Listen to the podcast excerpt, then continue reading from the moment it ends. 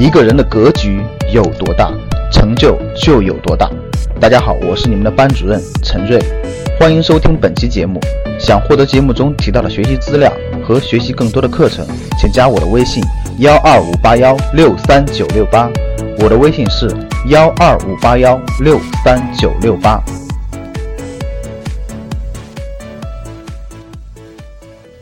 昨天我们讲到了，不借债是非常重要的。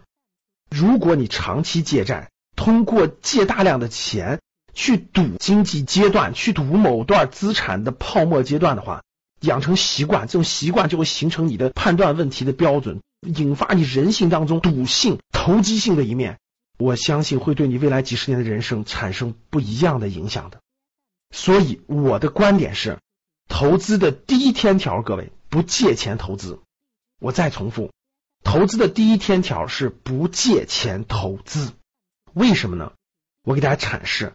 比如说，很多人说，老师，那我身边创业的人都借钱了呀，创业的人都去借钱才能成功啊，我创业就应该借钱呀？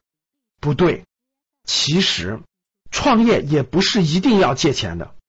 如果你的价值观就认为创业就一定要去借钱，借钱才能成功，那我觉得你会走向无尽的深渊。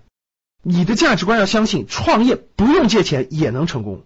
那没有基本原始积累时候怎么办？那努力去挣。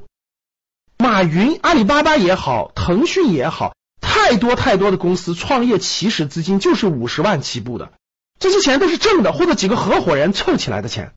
未来他们需要更多的钱，人家找的就是风险投资，找的就是共担风险、共担收益的投资方，真真正正的赚钱。我们不谈最大的，我们哪怕就谈小的创业是一样的。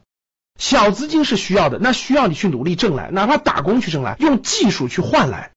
你如果都不相信不借钱就不能创业，那我觉得你还没有理解了创业真正难的是什么。创业难的不是资金，是你的能力，是你运作的能力，对资源的把控能力、营销的能力、演讲的能力等等等等，研发的能力是你的能力，不是资金。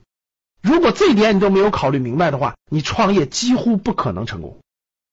所以其实创业也不需要你借钱。想获得更多投资理财创业财经等干货内容的朋友们请加微信幺二五八幺六三九六八。